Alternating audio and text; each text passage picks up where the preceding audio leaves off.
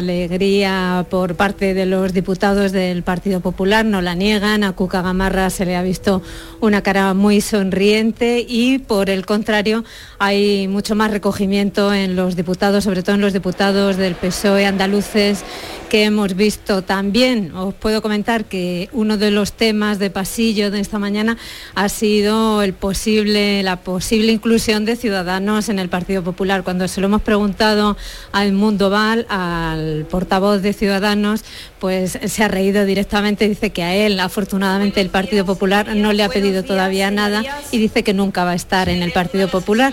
Ya se reanuda la sesión, lo está anunciando la presidenta Merichel Batet, con lo que ya está a punto de empezar esta sesión de control que podemos escuchar, si os parece. Al gobierno conforme al orden remitido por el mismo.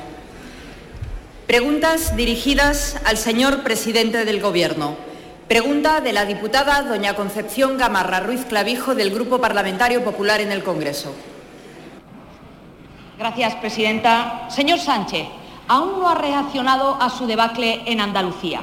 Mientras usted suma derrotas, los españoles multiplican sus problemas. El Gobierno por fin reconoce que la inflación no bajará en mucho tiempo. Los españoles serán 3.000 euros más pobres este año, tres veces el salario mínimo. Pagarán de media 500 euros más por la cesta de la compra, otros 500 por la luz, 1.000 por la gasolina y pronto 900 más por la hipoteca de media. Los ciudadanos tienen derecho a saber si su presidente hace autocrítica. ¿Qué más tiene que pasar para que usted rectifique?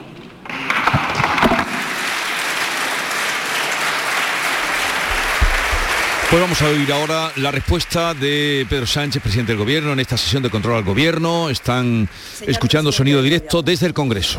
Muchas gracias, señora presidenta. El, el genial Saramago dijo algo que me parece muy conveniente recordar hoy. Dijo que las derrotas tienen algo positivo y es que nunca son definitivas y las victorias eh, tienen algo negativo y es que jamás son definitivas. Eh, y esto conviene recordarlo en los buenos y en los malos momentos, señorías. En todo caso, sí les diré, sí les diré que reconocemos eh, la victoria del señor Moreno Bonilla, le felicitamos, es lo que tiene la democracia, señorías, saber dónde le sitúa cada cual las urnas, reconocer, por cierto, la legitimidad del gobierno que salga del Parlamento de Andalucía y, como bien ha hecho el Partido Socialista Obrero Silencio, por favor. No, no digo lo de la legitimidad porque ustedes no reconocen la legitimidad de este gobierno, señoría. Pero, y también, pues, pues trasladar una oposición que tiene que ser constructiva, útil, con sentido de Estado, que cumpla con la Constitución, eh, y, sin duda alguna este Gobierno, como hemos hecho desde el principio de la legislatura, eh, va a colaborar de manera leal, constructiva, con la Junta de Andalucía, como hemos hecho siempre en beneficio de los andaluces y de las andaluzas. Turno de réplica ahora. Escucharemos de nuevo a Cuca Gamarra. Señora Gamarra. Señor presidente, usted no tiene remedio. Lo que necesitan los españoles es un presidente con menos soberbia, más humildad y más sentido de la realidad. Que pase página de la frivolidad, de la división y del radicalismo que llevan ya imperando demasiado tiempo desde que usted está en el gobierno. Señor Sánchez, las urnas constataron que el gobierno Frankenstein es un proyecto fracasado y agotado. ¿Y usted cómo responde? Con más de lo mismo, con la ideología por encima de la economía no ha entendido nada. Por eso ustedes intentaron ayer resucitar la ley de memoria democrática y a última hora reactivar la mal llamada Mesa del Diálogo de Cataluña. Señor Sánchez, el sábado van a aprobar un nuevo Real Decreto con medidas para luchar con la inflación. ¿Con quién han contado? A nosotros ni nos han llamado. Tenemos un plan económico, usted lo conoce, con medidas como bajadas de impuestos que siguen vigente. ¿Está usted dispuesto a que hablemos sobre ello? Nosotros sí, y además los españoles lo esperan. La próxima semana, además, es la cumbre de la OTAN y no cuenta ni tan siquiera con el apoyo de todo su gobierno. Sin embargo, ha recibido del presidente Feijóo un pacto de Estado por la defensa y la seguridad. ¿Lo ha leído? ¿Está dispuesto a que lo abordemos juntos por el bien de España? Los españoles lo desean y también lo esperan. Señor Sánchez, los andaluces han sido los portavoces de una inmensa mayoría de españoles. Han dicho alto y claro que hay otra forma de gobernar, en el fondo y en la forma. Existe otra política, la política del pacto y del acuerdo, la que no enfrenta, la que no insulta, la que piensa en los ciudadanos por encima de la ideología. Esa es la política que practica el Partido Popular, la política con mayúsculas.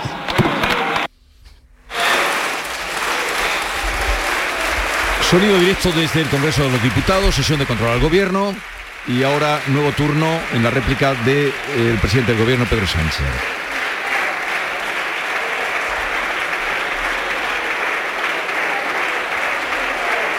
Muy presentes en el debate de hoy continuará las recientes elecciones andaluzas. Muchas gracias, señora presidenta. Gracias, señoría. Eh, en estos 30 meses que llevamos de legislatura, este gobierno se ha tenido que enfrentar eh, a una pandemia, a un volcán, a una guerra, las consecuencias económicas y sociales de una guerra que está provocando eh, Putin y, que efectivamente está teniendo una traslación en la evolución de los precios, no solamente en España, sino en el conjunto de la economía europea, como usted bien sabe. y a lo largo de estos 30 meses hemos tratado siempre de, de tender puentes, de llegar a acuerdos con los agentes sociales, con los gobiernos autonómicos, también con los ayuntamientos y también con muchas de sus eh, señorías.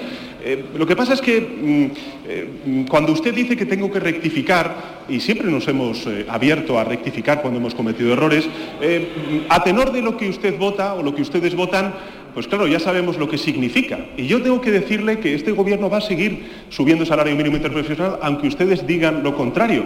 Vamos a seguir revalorizando las pensiones aunque ustedes quieran congelarlas. Vamos a seguir fortaleciendo el estado del bienestar aunque ustedes quieran recortarlo. Vamos a intervenir en el, mercado energético en defensa de las familias, aunque ustedes quisieran echar una mano a otros intereses. Convendría que ustedes aclararan exactamente qué significa rectificar para el Partido Popular, porque me da la sensación de que es retroceso social. Y entiendo que hay intereses muy poderosos detrás de esas políticas y de esas votaciones, pero este Gobierno se formó para no repetir el desastre. Muchas gracias, señor presidente. Bien, pues eh, despedimos la conexión, como se suele decir, con el Congreso de los Diputados, que seguirá en esta sesión de control al Gobierno. Eh, después de lo escuchado y visto, si tenéis la televisión delante, como es el caso nuestro, eh, bueno, una opinión, una reacción, una impresión. Me, da la impresión de que Pedro Sánchez no es consciente de lo poco que le queda y de lo lejos que está de la gente. con esos mantras permanentes de vosotros ayudáis a los poderosos y bueno, a, lo mejor habría que explicarle de una santa vez que los poderosos en una democracia somos los votantes, ¿no? O así al menos debería de funcionar esto, ¿no?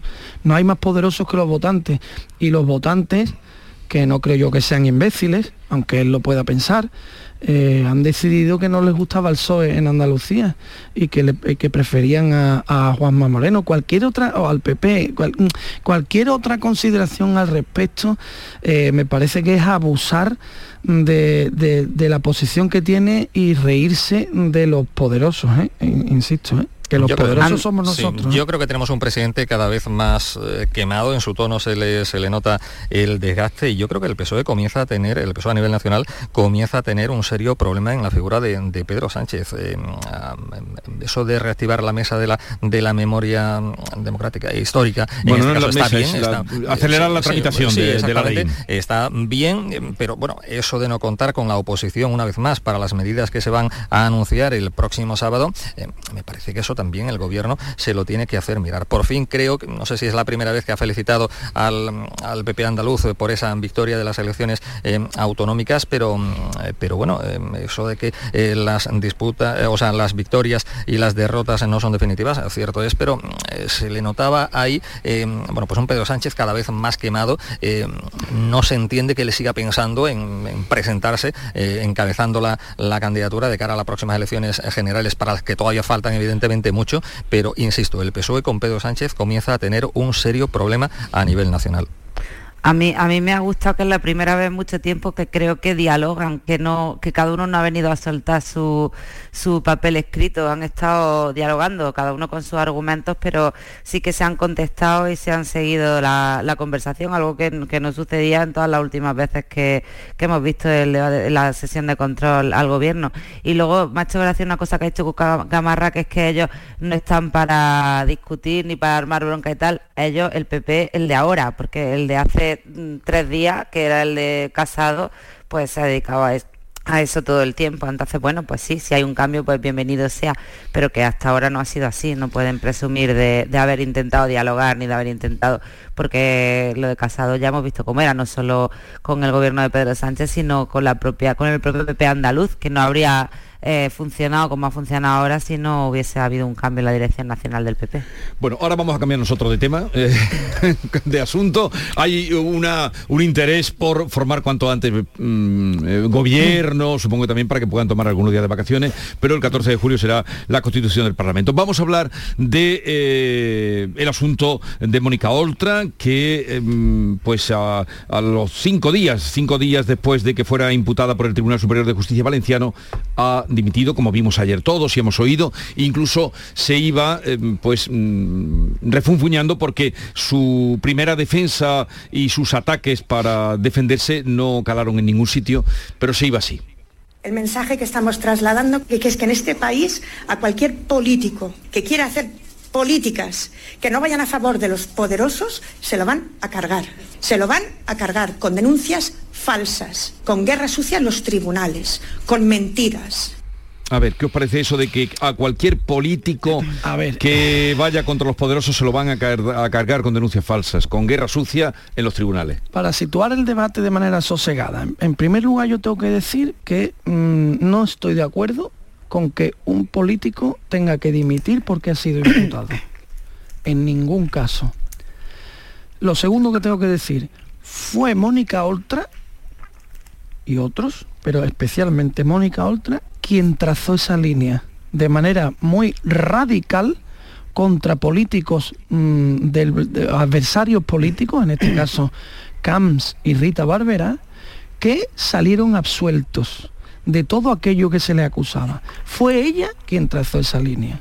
Por lo tanto, es ella la que en coherencia con su propia línea tenía que haber dimitido hace cinco días. Insisto en que yo no estoy de acuerdo, porque la presunción de inocencia es el santo grial de una democracia. Y cuando empezamos a tontear con eso, eh, lo que hacemos es debilitar eh, la democracia. Esto lo digo, me da igual que el imputado sea del PP, de Izquierda Unida, del Partido Comunista, de Podemos o del Partido Socialista. Es que me da exactamente igual. La presunción de inocencia es el santo grial. Pero ellos son los que han manoseado la presunción de inocencia. Independientemente de que informativamente pueda tener interés una imputación de un político, la línea que ellos han trazado es una línea que va contra los principios elementales de una democracia. Yo creo que efectivamente se le ha vuelto pagar su propio precio. Sí, efectivamente se le ha vuelto como un boomerang su propio discurso, pero también hay una realidad y es que el tribunal reconoce que no hay prueba directa. Al final ella ha dimitido a los cinco días o a los que sean, pero es la única política que yo conozco en los últimos tiempos que ha dimitido en la comunidad valenciana, después de todo lo que hemos visto en, Valencia en todos estos últimos años. Entonces, bueno, yo pienso que fue condenado, ¿eh? pero yo pienso... Ninguno fue condenado X años después, pero en el momento eran delitos mucho más graves de los que se le acusaban o igual más grave que abusar de una, más grave que abusar de una menor no, ella no ha abusado no, no, que encubrir al abusador. yo pienso que esta dimisión llega tarde y mal. Yo creo que ha habido que, empujarla prácticamente a la señora Oltra para que dé este paso. Lo que me llama la atención ahora y me indigna un poco es la hipocresía de algunas eh, ministras, como por ejemplo Irene Montero, Belarra, Yolanda Díaz incluso, que ayer eh, tuiteaban que si, bueno, pues ponían a Mónica Oltra como ejemplo de la generosidad y el compromiso con su pueblo y tal. Pero nada de la niña abusada, nada de entrar en el fondo del asunto. Muy grave me parece la actitud de, estas ministras, un tanto mega guays como, como, como dicen algunos. Después, discrepo contigo, Alberto, lo que dices, eh, que, bueno, pues que, eh, que no tienen por qué dimitir eh, siendo ya imputados. Yo creo que sí, que tienen que, que, dimitir, tienen que renunciar a su cargo público. Después ya se verá, ¿no? Pero yo creo que lo primero es apartarse de, de, primera línea. Es que entonces cualquiera, cualquiera que te pone una, una denuncia que en una, en una instrucción hay que investigar declarar y que por lo, por lo tanto te pueden Estás llamar a la sombra- como estás bajo la sombra de la sospecha, Acaba Alberto. contigo. No, bajo la sombra de la sospecha eh, eh, se está o no se está, depende de cómo vaya la instrucción. Hay mucha, hay muchos condicionantes. ¿eh? Y, y el, eh, el- el delito se ha cometido cuando estás condenado. Antes eres eh, mm, simplemente un investigado. Y cualquiera puede verse en esa, en esa, esa es por lo menos mi posición, pero de, no de Cualquiera ahora, no. de toda la vida. Bueno, no, cualquiera si te ponen una demanda así. Esto de, este mensaje de ella. No tienes que tener un fondo porque si no, no te investigan. O sea, Alberto, mm, no te investigan porque Pues sí, vamos no a están ver. los juzgados precisamente para cometer excesos eh, de Va- tiempo. vam- vamos. pero va- va- vamos a ver, vamos a ver, eh, África. Eh, mm, ¿Cuántos casos hemos visto ya en la política de querellas y demandas que luego han quedado en, Eh, sí, en bueno, nada? pero, ¿eh? mm, Esto claro. es así. Entonces, mm, la presunción, insisto, la presunción de inocencia es el Ya, pero a santo veces- grial de Yo creo a que veces, incluso quedan, a veces imputado- quedan en nada, Alberto, no ya porque no sean reales las acusaciones, sino porque prescriben, porque tal. Entonces, cuidado que eso Pero en- también. y en- luego hay en- una en cosa muy importante a tener en cuenta. cosa. Claro, pero luego hay una cosa muy importante a tener en cuenta y son los aforamientos. Es que al final una persona que está aforada no se enfrenta a la justicia de la misma manera que se enfrenta a una persona que no lo está. Entonces a mí me gustó ayer la frase de Mónica Oltra cuando dijo, no necesito estar aforada para enfrentarme a esto. Bueno, pero a mí no me gustó la frase de ganan los malos. ¿Esto qué es que ganan los malos? ahí ¿Cómo también, van a ganar los acertada. malos? ¿Esto que tú Eh, bueno, la a ver, introduzcamos aquí una noticia. Acaba de anunciar, eh, en el, hemos dado el principio del de la, eh, el control, la sesión de control al gobierno, pero ha anunciado Pedro Sánchez hace un momento que va a rebajar el IVA de la luz del ya 15 era al 10%. Hombre, ya era hora. Bienvenido sea, bienvenido sea. Sí. mira. De- perdón, de- del 10 al 5, del 10 al 5. Yo pienso que que yo no sé es dónde vamos a pagar la fiesta. ¿Esto con- quién lo paga? Como decía, gasto. como decía. Josep Pla. ¿Quién, quién lo paga? Cuando Sí, sí. estaba en Nueva York y Claro, él vio aquella que- luz. Y esto quién, su pregunta era, ¿y esto quién lo paga? Un pequeño La Unión Europea detalle. diciendo que tenemos que gastar menos, que tenemos que contener el gasto público. Y por otro lado, bueno, no sabemos si lo que ha anunciado Yolanda Díaz antes que el presidente se va a hacer o no, que es esta ayuda para las personas que más problemas tienen para sobrevivir con la subida de precios y ahora baja el IVA un 5%, que es dejar de recaudar mucho eh, dinero. eh, no, ¿no os alegra que eh, baje Sí, la luz del sí, día al sí, 5%? pero a mí lo que me Y preocupa África, es- ¿no? ¿Te es- alegra? Es un poco Sí, pero me sospechoso. preocupa lo que va a pasar pasado mañana, Claro, que claro, luego claro, el pato lo- claro. lo vamos a pagar. Vale. Lo- Sí, y que Entonces, además pues, es un poco sospechoso que haga este anuncio ahora precisamente en plena resaca, en plena euforia del Partido Popular y lo que decía anteriormente, o sea, esas prisas para convocar ese Consejo de Ministros extraordinario para el próximo sábado, ¿qué pasa? Que no se podía eh, Qué mal anunciado pensado antes, eres, Antonio. antes. Lo ha No, hecho que- cuando no ha funcionado lo del tope a- no, al precio no, del gas, no, yo creo, no. Y ahora el discurso de la ministra Montero, María Jesús Montero, hablando, acordándose por fin de la clase media. Bueno, un En momentito, fin. un momentito porque hay tambores eh, también de otro asunto, tambores de, de- de paros, de, de conflictividad, de descontento en el tema de los transportistas. Eh, ha salido ya el héroe de Jin, eh, que, que- que se proclama, diciendo que, que este fin de semana está recorriendo el territorio para eh, convocar posibles paros ahora en, tono asambleario. Pero vamos a saludar a Juan José Gil, que es el secretario general de FENADISMER, Federación Nacional de Asociaciones de Transporte, es la, principal en el país, porque los transportistas están pidiendo intervenir los combustibles. Claro, igual hoy en el Congreso hay otra medida, como esta que acabamos de dar cuenta de, de la luz, pero lo que hay es que los precios del diésel y de la gasolina están registrando cifras récord y no hay quien lo pare. Juan José Gil, buenos. ¿Qué tal? Muy buenos días. A ver, que mm, ustedes están pidiendo que se intervenga ya en los combustibles para, eh, han dicho, evitar el abuso de las petroleras. O sea, que ustedes creen que alguien está abusando en medio de esta escalada de precios en los combustibles. Bueno, la prueba la tenemos muy fácil en la calle. Basta comparar el precio que ahora mismo está en los postes en, Francia y en España respecto al gasóleo y la gasolina y los precios son prácticamente iguales cuando la fiscalidad aquí es eh, infinitamente inferior a la que hay en Francia.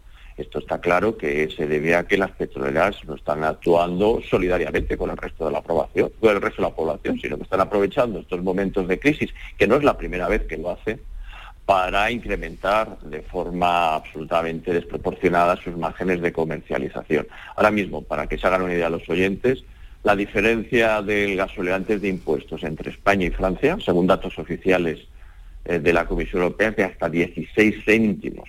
Normalmente siempre ha habido un margen entre 8 o 10 céntimos Sí. entre Francia y España, pero ahora en estos momentos de crisis, en estos momentos en los que hace más falta que las petroleras colaboren a, esta, paliar esta situación en la que nos encontramos, pues se traduce en todo lo contrario. Insisto, 16 céntimos de diferenciantes de impuestos en el caso del gasóleo entre Francia y España. Por eso los transportistas españoles, que tradicionalmente cuando hacían transporte internacional repostaban antes de cruzar la frontera, pues ahora realmente les está indiferente repostar en España o repostar en Francia. Esta es la situación en la misma en la que está. Bueno, ¿pero por qué está pasando esto en nuestro país?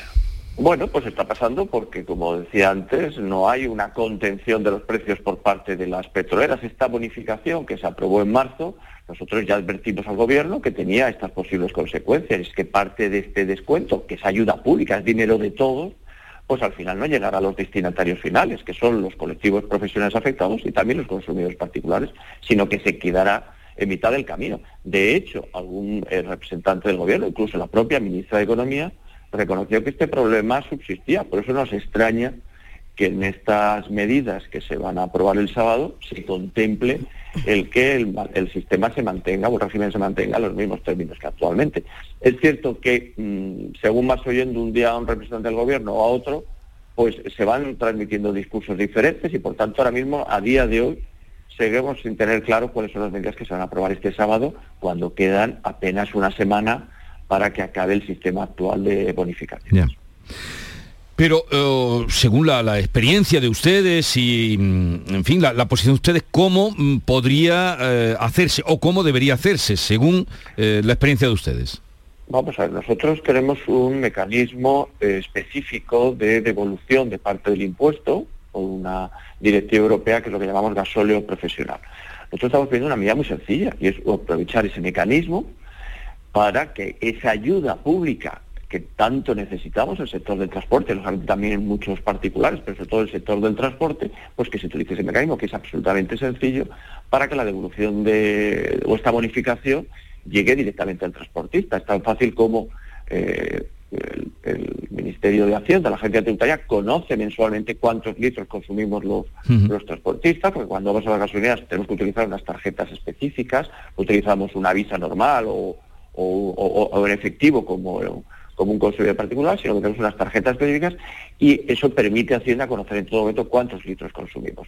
Pues esos litros que se consumen mensualmente se les multiplica por el, se les añade la bonificación que pretende el gobierno aprobar y de esa forma sabemos que íntegramente le llegaría al transportista y no se quedaría en el camino como ahora mismo se está haciendo con estas con estas ayudas. Esto es una propuesta que le hemos hecho al, al gobierno teniendo en cuenta además que estamos en una situación mucho peor que la de marzo. Ahora mismo, eh, respecto a marzo, el carburante, eh, esto no se le escapa a nadie, está 40 céntimos por encima de lo que estábamos cuando empezó la, guerra de Ucrania. Por tanto, necesitamos intensificar estas ayudas y que estas ayudas de alguna forma estabilicen el precio de los carburantes.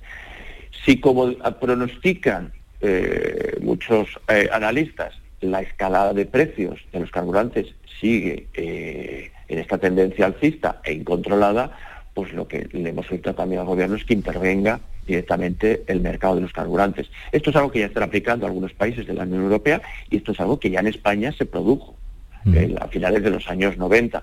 Por tanto, no es una medida que sea ilegal, que no se pueda aplicar y de esta forma daría estabilidad a eh, colectivos como el nuestro, que lógicamente no puede estar con esta eh, oscilación o volatilidad permanente de los precios de carburantes, porque esto hace inviable y que podamos seguir prestando servicios de transporte.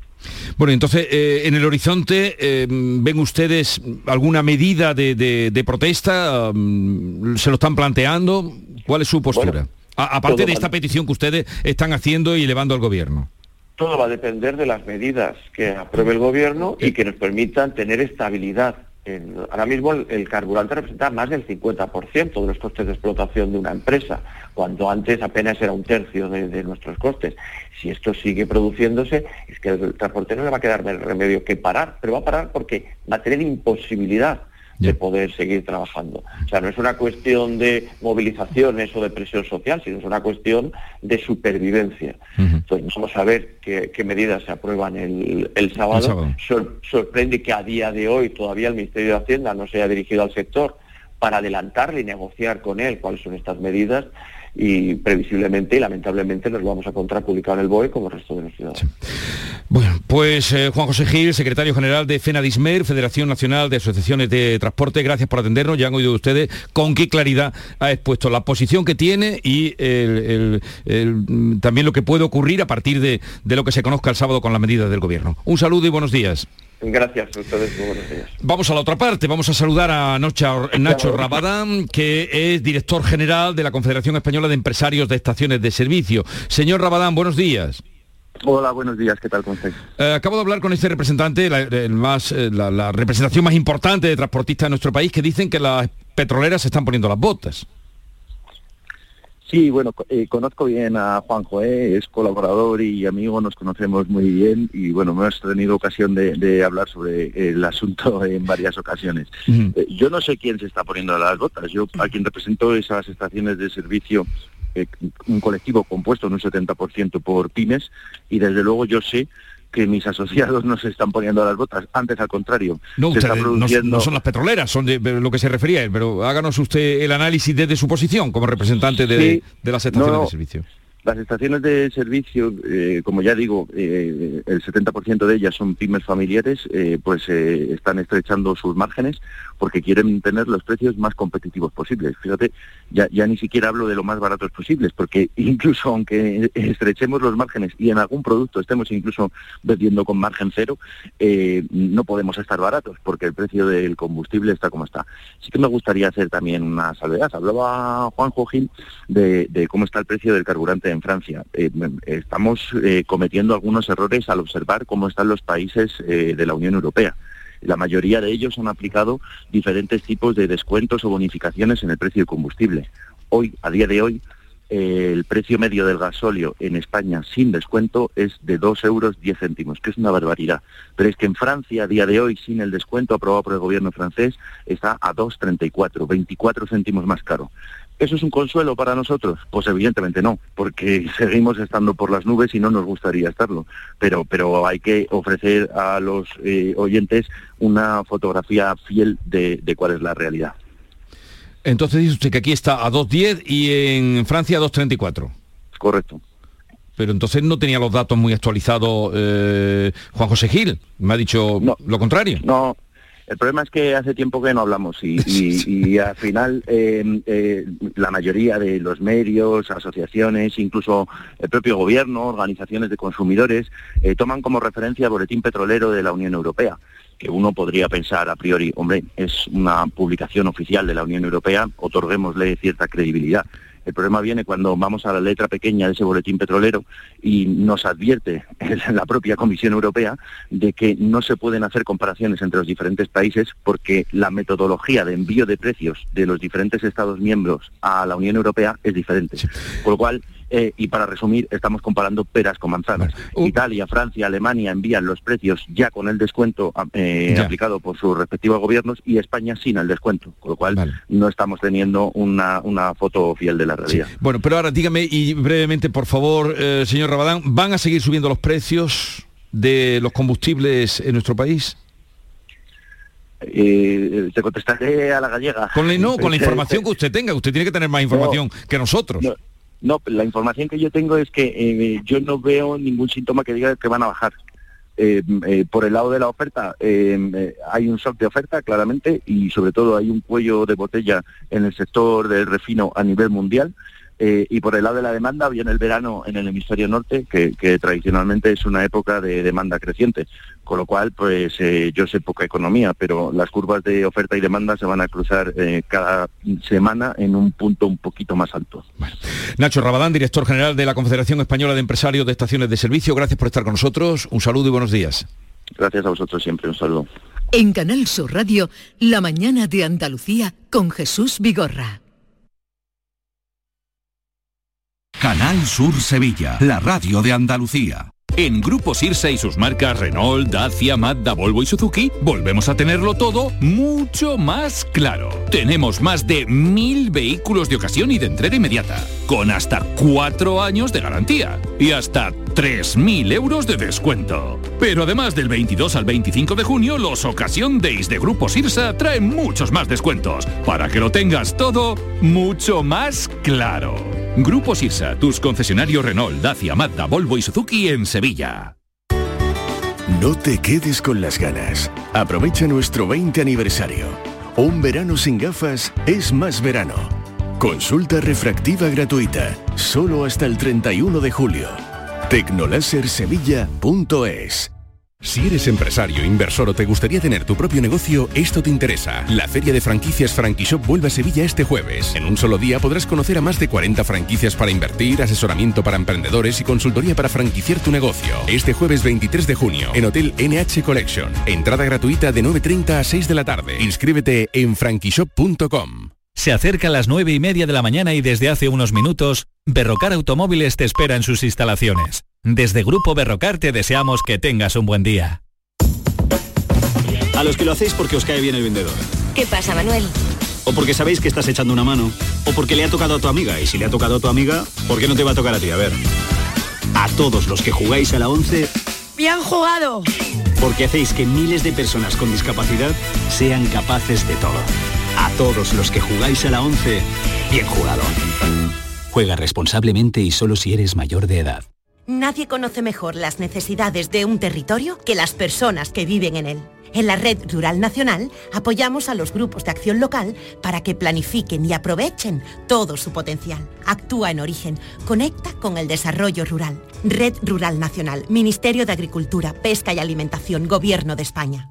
Celebra el Día Mundial del Medio Ambiente con Social Energy. Únete a más de 3.000 clientes satisfechos con nuestras soluciones fotovoltaicas. Realizamos un estudio gratuito para ahorrar hasta un 70% de tu factura eléctrica y te regalamos un cheque de 200 euros en Amazon. Pide tu cita en el 955 44 11 11 o socialenergy.es y aprovecha las subvenciones disponibles. La revolución solar es Social Energy.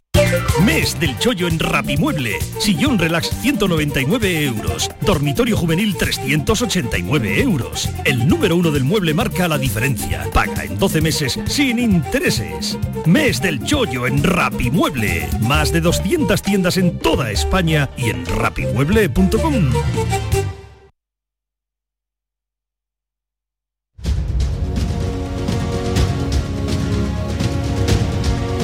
En Canal Sur Radio, La mañana de Andalucía con Jesús Vigorra. Mucho tiempo ya. eh, hoy con África Mateo, Alberto García Reyes y Antonio Suárez Candilejo. Pero ya veis el panorama como está, ¿eh? De, de la gasolinera me dice que de subir, que de bajar no lo ve. He hablado antes con los de los pollos, que también eh, están enfadados y con mucha razón, porque están pagando eh, un 35% menos de lo que está, de lo que estamos pagando nosotros en los mercados o en los supermercados cuando vamos. Y podríamos seguir. eh, Sí, eh, para empezar va a ser raro que este año haya operación salida. Eh, va a haber mucho es que Pero la- viajar sí. viajar se está poniendo No, en, en- combustible se ha convertido casi en la mitad de lo que pagábamos el año pasado. el coche de San Fernando un ratito pero- a pie y otro ratito andando Eh, Pero eh, eso sí, sí va cerca, si vas lejos. Eh, y luego los precios del supermercado, es que la pérdida de poder adquisitivo es, mm, es, es una puñalada mm, eh, insoportable ya. Tremendo, sí. Es que, es que la gente, de verdad, esto que eh, hay mucha gente que tiene un sueldo medio, un sueldo mm, y bueno, que, que trabaja bien, que tiene. Sí. que es que mm, no está llegando a mitad de mes, no a finales, a mitad de mes, porque entre que los gastos fijos que ya tienes, la hipoteca, tú tenías unas cuentas más o menos organizadas y de repente te encuentras con que ir a llenar el carro de la compra te cuesta el doble. Eh, que tú tienes varios hijos, una familia un poquito, es que lo pasas fatal. Eh, y esto se toman medidas urgentes o se va a producir yo creo que una explosión social. ¿eh? Sí, algo hay que hacer y lo que me llama la atención y, es muy lamentable lo que decía anteriormente el secretario general de FENADIMER, que a estas alturas eh, todavía ellos no conocen lo que se va a anunciar el próximo sábado en ese Consejo de Ministros. O sea, el gobierno sigue sin hablar con un sector tan importante como el de transporte, un sector esencial para la economía en nuestro país. Y eh, Gil decía claramente que más del 50% de los costes de explotación de una empresa están precisamente en el gasto del combustible. Yo mm. creo que aquí, como dice Alberto, hay que hacer algo, pero ya, porque no mm. solo los transportistas, todos lo estamos pasando mal en estos momentos. Bueno, pero lo, que, lo conocerá el gobierno, lo que va a aprobar el sábado. Pues, eh, una pregunta, una pequeña gran pregunta. ¿Lo conocerá el gobierno lo que va a aprobar el sábado? sí, sí, yo creo que ahí está la clave. Os voy a liberar ya, eh, os voy a dejar para que tengáis y disfrutéis de este día que al menos la temperatura está bajando, suben los precios, pero la temperatura está bajando. Que ya es importante. ¿eh? y después de la semana pasada, desde luego es importante porque pasamos lo, nuestro. Y eso significaba también tirar de, aire, acondicionado. y todo eso. A ver, la letrita para la despedida, una letrita, Alberto. hoy no quiero ponerla con la actualidad, no, no, no. ¿Para qué, no, Alberto? ¿Para qué? Para qué, digo, vamos a salirnos ya de, ya te vas muy bien, Voy a decir una que me, que me, que, que es de Camarón, es de, el autor es el padre de Pago de Lucía. Antonio ah. Sánchez Pecino, y que canta Camarón por Soleá y que siempre me ha conmovido mucho, la escuché recientemente, ¿no? que dice, si mi mal no tiene cura, yo le estoy pidiendo a Dios que en la misma sepultura nos entierren a los dos. Eso es amor más allá Bueno, sí podría estar con la actualidad, ¿eh? ¿Perdón? Bueno, sí, ya, pues se le puede buscar No, no, pero aquí estamos hablando de amor. aquí estamos hablando de amor, de, más allá de la muerte, como decía Quevedo. Romanticismo puro ¿Eh? y duro. Polvo serán más polvo enamorado. Si mi mal no tiene cura, yo le estoy pidiendo a Dios que en la misma sepultura nos entierren a los pues, dicho esto echamos ya el cierre. Que tengáis un bonito día África por sus almerías eh, eh, nuestro querido Antonio por Huelva y Alberto que está ahora con doble actividad doble responsabilidad. Ahora tiene toda la responsabilidad de, de, del ABC así es que eh, deseamos ánimo Alberto. cura de Alberto de Álvaro Ibarra pero te ha caído en todo lo alto y además de las elecciones.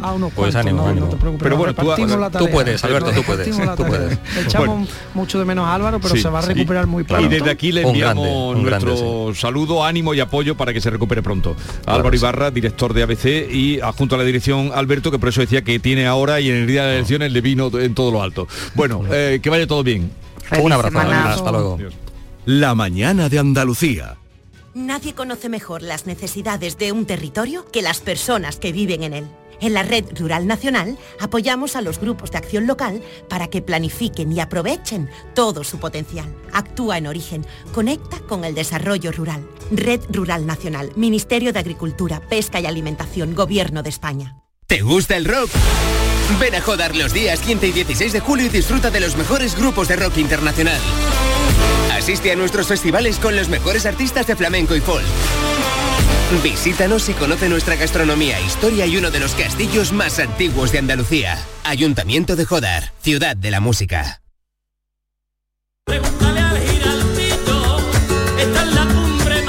Cuenta la voz de un sabio para saber de Sevilla le preguntó al giraldillo por los lugares más bellos del barrio de Santa Cruz. Y este le respondió. Con aires de azar, maestranza y catedral, la hostería del Laurel has de visitar y en ella sus tapas, vinos y demás viandas probar. La Hostería del Laurel. Visítenos en Plaza de los Venerables 5 o a través de nuestra web lahosteriadellaurel.com. Porque si le preguntas al giraldillo, Hostería del Laurel, no te la dejes atrás. Escuela Universitaria de Osuna, centro adscrito a la Universidad de Sevilla. Tres décadas formando los profesionales esenciales de la sociedad, empresarios, maestros, profesores, gestores y sanitarios. Grupos reducidos, prácticas en empresa, programa Erasmus y alta inserción laboral. Consulta toda nuestra oferta académica en euosuna.org. Escuela Universitaria de Osuna, crea tu futuro. En Grupo Sirsa y sus marcas Renault, Dacia, Mazda, Volvo y Suzuki volvemos a tenerlo todo mucho más claro. Tenemos más de mil vehículos de ocasión y de entrega inmediata, con hasta cuatro años de garantía y hasta 3.000 euros de descuento. Pero además del 22 al 25 de junio, los Ocasión Days de Grupo Sirsa traen muchos más descuentos, para que lo tengas todo mucho más claro. Grupo Sirsa, tus concesionarios Renault, Dacia, Mazda, Volvo y Suzuki en Sevilla. En la Universidad Internacional de Andalucía renovamos nuestros másteres oficiales. Profesorado de FP o títulos duales destacan en una oferta diseñada para impulsar tu perfil profesional. Conoce el detalle y nuestro programa de becas en unia.es, Universidad Internacional de Andalucía. Especializados en especializarte. Cada fin de semana te llevamos a los mejores rincones de Andalucía con Andalucía Nuestra. Los sonidos de cada provincia, su historia, sus tradiciones, su cultura. Descubre una Andalucía hermosa, diferente y única en Andalucía Nuestra. Los sábados y domingos desde las 7 de la mañana con Inmaculada González. Quédate en Canal Sur Radio, la radio de Andalucía. La mañana de Andalucía con Jesús Vigorra. Javier Moreno, mm, compañero que ustedes vienen escuchando aquí conmigo desde primera hora de la mañana, se ha ido a un, a un centro a visitar a la Cruz Roja. Ahora nos contará el motivo de por qué, o ya se lo adelanto yo. Pero voy a leer eh, y así anuncio, aprovecho para anunciar, hago publicidad de paso, hago publicidad, de que estará hoy con nosotros Laura Restrepo, la escritora colombiana, y eh, para hablar de su última novela, Canción de Antiguos Amantes. Y en la página 58 dice, Javier, dice, eh, habla uno de los temas principales es las mujeres que huyen de Yemen, eh, de Etiopía, buscando mejor vida y que atraviesan desiertos para buscar eh, mejor vida y sobre todo eh, pues salida para sus, para sus hijos. Dice, buscando techo, cariño y comida, atraviesan a pie desiertos de sed y muerte.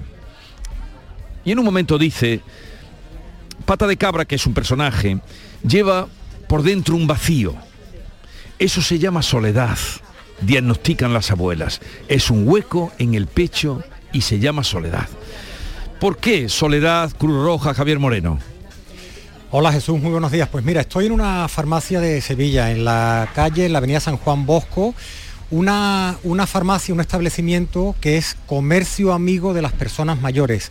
Eh, hoy Jesús estamos hablando de un programa de la Cruz Roja eh, que busca precisamente eso, identificar comercio, sobre todo de barrio, que tengan cercanía, que conozcan a las personas del, barrio para prevenir, la, para prevenir la soledad. Es una campaña que se ha lanzado hace unos días y me acompaña Luisa Pérez, que es la responsable provincial de este programa Soledad o del programa de mayores de la Cruz Roja, a la que directamente le voy a, le voy a preguntar. Eh, Luisa, ¿por qué es tan importante identificar a estas personas y que quienes las conocen les den referencias de Cruz Roja para que ustedes a su vez las puedan ayudar? Luisa, ¿qué tal? Buenos días. Hola, buenos días. Bueno, pues para nosotros es muy importante que hagan esa labor un poco de rastreadores, de identificar esos perfiles de personas que puedan necesitar nuestra ayuda para que puedan acudir y nos conozcan. Ustedes tienen un programa permanente de mayores, trabajan eh, de forma estable durante todo el año, pero esta campaña, digamos, es un, como un llamado de atención. Hemos visto la pegatina que está colocada aquí a las puertas del establecimiento de la, de la farmacia, de la farmacia de Manuel Lorenzo, y es una pegatina que pueden eh, mm, reclamar o pedir los diferentes comercios. Ustedes están haciendo esta campaña y, y se trata eso, de que les ayuden. En ningún caso el, propietario o propietaria del establecimiento les va a dar los datos de la persona en soledad, sino que a esa persona le van a decir, oye, mira, aquí cerquita hay un sitio de Cruz Roja donde si te sientes sola, si te sientes solo, puedes acudir, ¿no? Así funciona. Efectivamente. Eh, la función un poco de esta persona que está al mando de, bueno, pues comercio en este caso es una farmacia, puede ser una tienda más pequeñita, es simplemente difundir, que nos ayuden a difundir que estamos aquí que podemos ayudarlos y bueno, qué actividades y qué, bueno, pues qué cosas, en qué necesidades podemos cubrir. Y aquí en el barrio tienen ya muchos establecimientos que se van sumando. Ahora, ahora hablaremos con, con Manuel, con el farmacéutico. ¿Cuántos más se han sumado?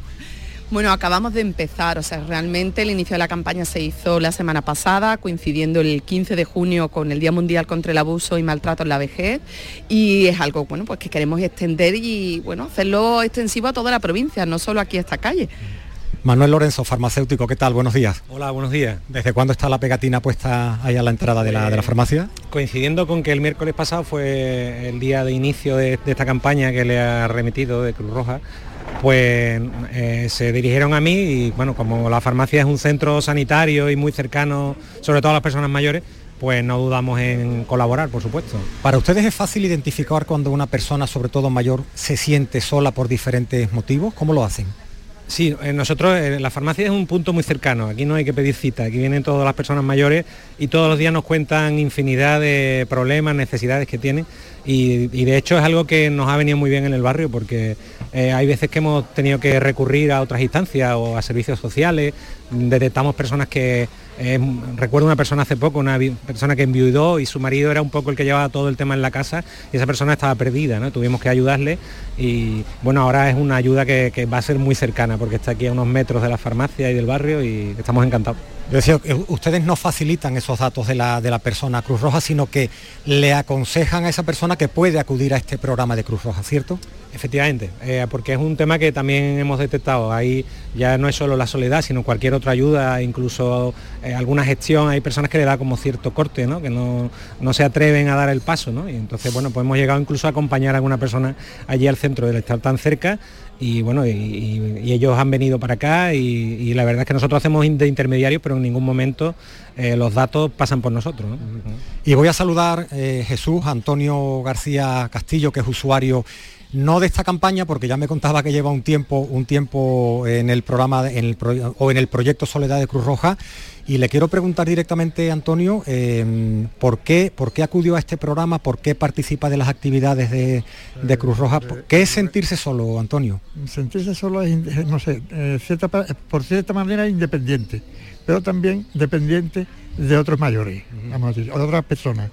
Entonces, pues esas otras personas te pueden ayudar a pasar el día, a pasar la noche, a pasar la mañana, a pasar el mes, a pasar la semana. Porque usted está casado, pero me decía que se siente solo porque su, mujer prácticamente ni le reconoce por el Alzheimer, ¿no? Está en una residencia con Alzheimer y entonces yo estoy solo en la casa. Entonces yo voy a verla, ayer estuve viéndola, el lunes, perdón, estuve viéndola y ella eh, no me conoce, no sabe quién soy. Pero bueno, pues, por lo menos la saludo, le digo cómo está, no me responde cierra los ojos, digo, ya no me conoce después de 50 años de casado, me cago nada más. Tengo que meterme con ella, pero vamos, que, sonríe un poco, pero ya está, no, no se da por aludida. ¿Y qué tipo de actividades, qué hacen en, Cruz Roja para, ayudarle? ¿Cómo se implica usted en este proyecto Soledad? Hace muchos talleres, eh, las mujeres tienen más, tienen más que, los hombres, ¿no? Por lo menos interpreto yo, ¿no? pero que talleres que te entretienen que te distraen y coincides con nuevas personas, con personas que son iguales, iguales a ti, que están en la misma situación.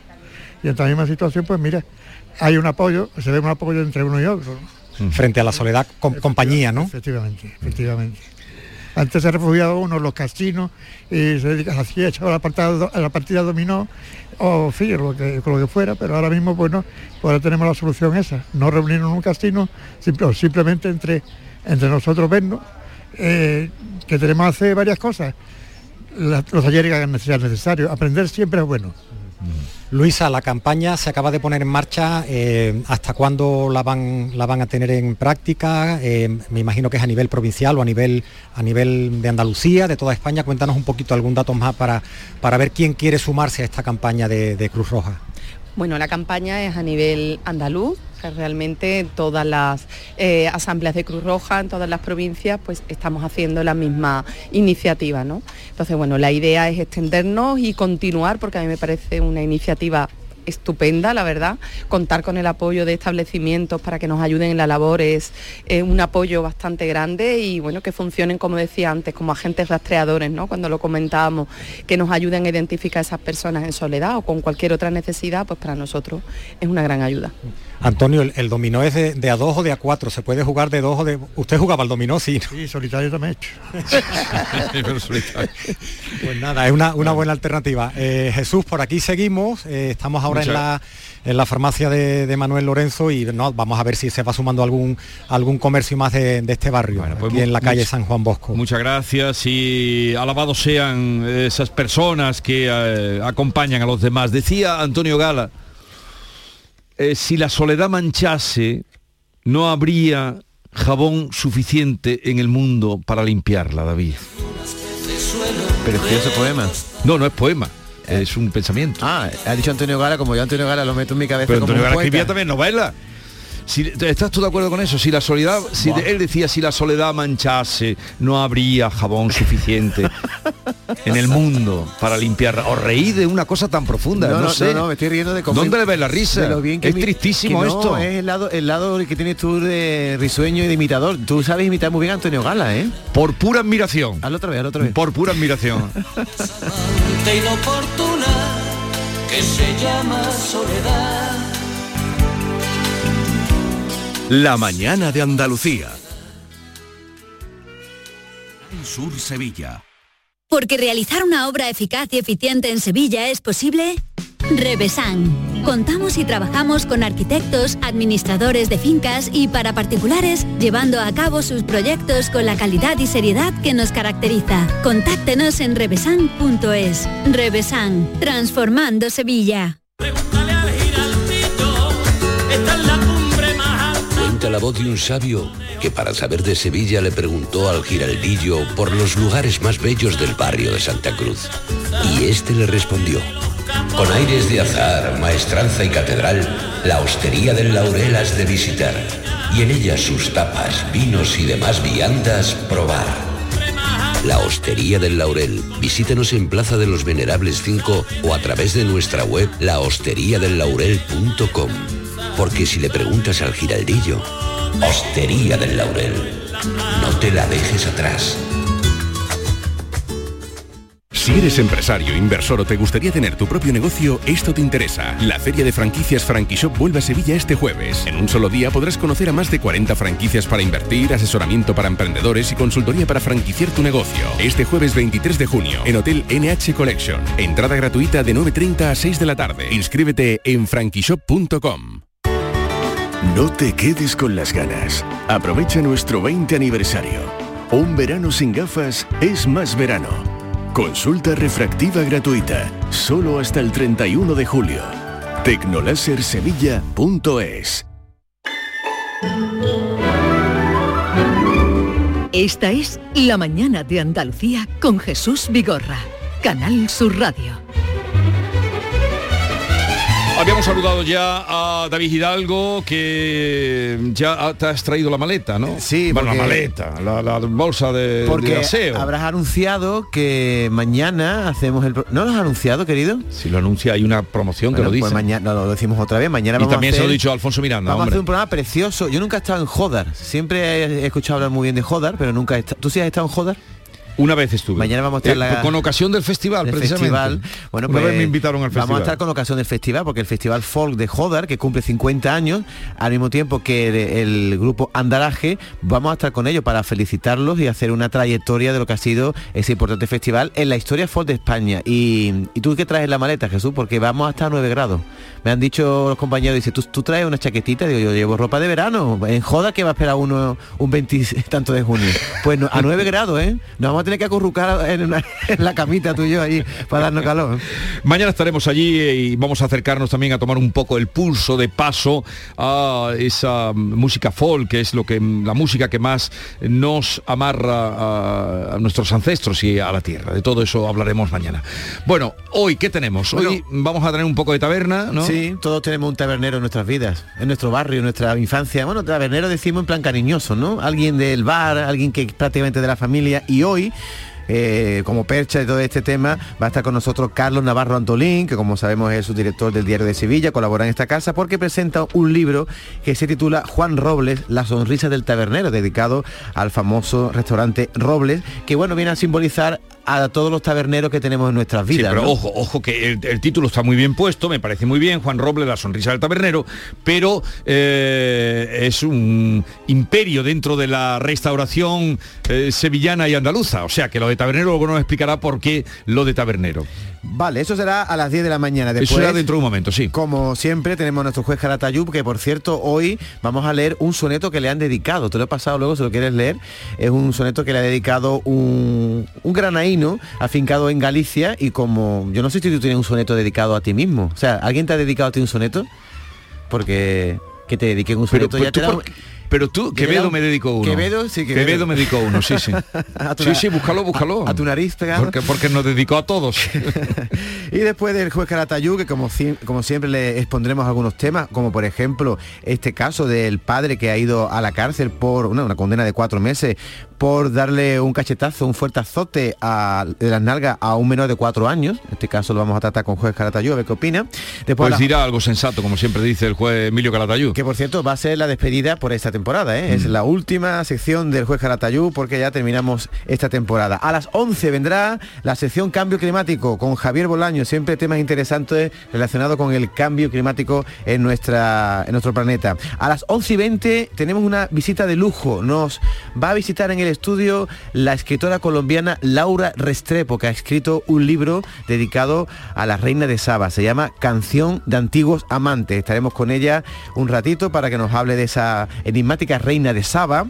Por cierto, el, el- el protagonista del libro, que se llama Vos Sopas, eh, se enamora de cada chica que ve en Etiopía y a todas la identifica con la ¿Cómo- reina cómo- de Saba. ¿Cómo, cómo que vos sopa? ¿Eh, ¿Vos mutas? Vos Mutas. Yo- No, Sopa era la otra. El, escritor se llama Vos Mutas. Aquí hay que venir con el libro leído, No, ¿eh? yo lo tengo aquí de la... Sí, me lo he leído. Ya lo y sé. ella, él se enamora de Sara Baida, que Sí. es una cooperante somalí que al final, bueno, no voy a contar al final, ya que la, nuestros oyentes se lo lean. Es un libro precioso para el verano. Luego ¿eh? hablaremos y además también ella nos tendrá que decir como colombiana eh, comprometida qué le parece la situación que, que ha resuelto su país, ¿no? Que tuvo elecciones el pasado domingo. Venga, que te quedas sin tiempo. Ella- ¿Algo más? ella estuvo exiliada. Bueno, que como terminamos todos los días, todos los miércoles, riéndonos, ¿no? Con el comandante Lara. Bueno, pues eso será a las 12 menos cuarto.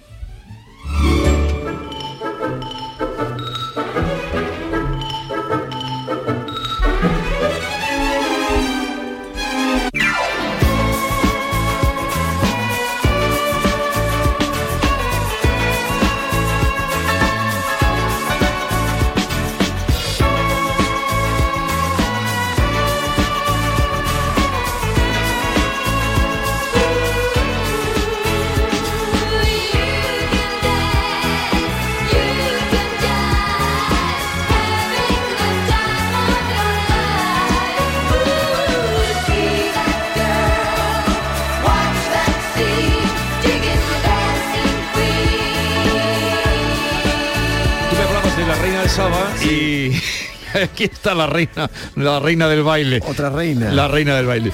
Bueno, vamos a, mm, al encuentro con Barbeito porque Sevilla ya tiene una solución para cuando venga la próxima ola de calor. Ya tiene solución.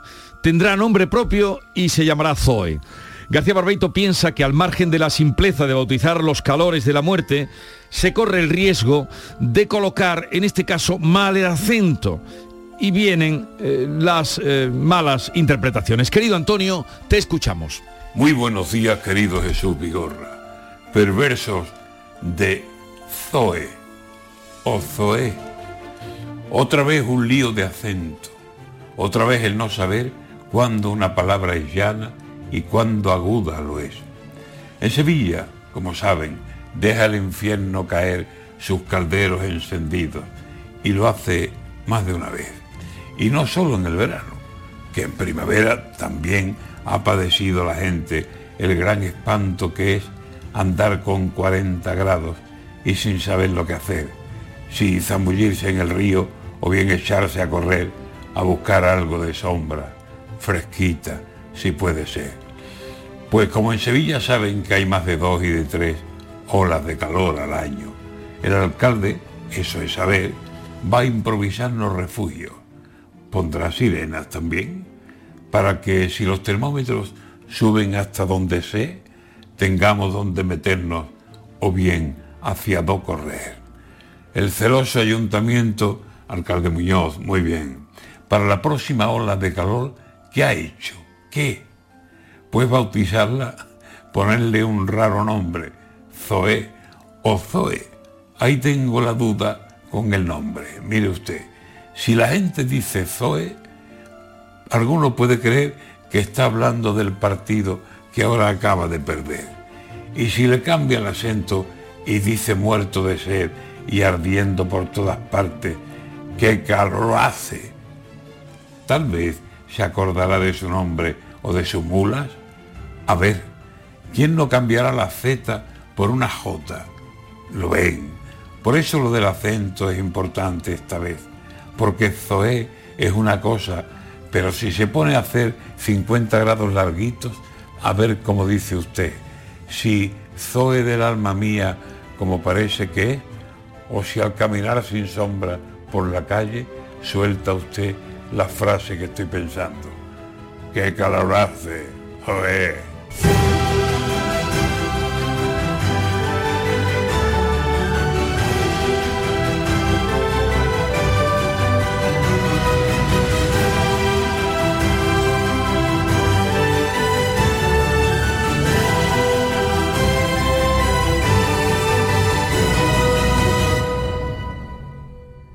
En Canal Sur Radio, por tu salud, responde siempre a tus dudas. ¿Se imaginan un trasplante en casa?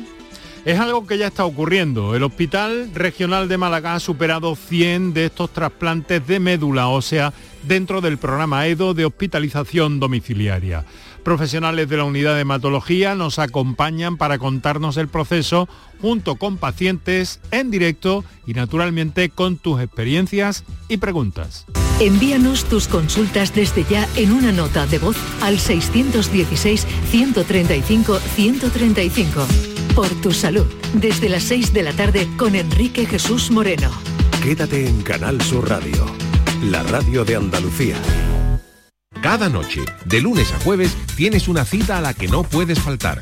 Conmigo, en Canal Sur Radio, en el programa del Yuyu, porque siempre hay que ver el lado amable de la vida. Y de eso, ya sabes, que sé un rato. El programa del Yuyu. Te espero de lunes a jueves a las 10 de la noche. Quédate en Canal Sur Radio, la radio de Andalucía.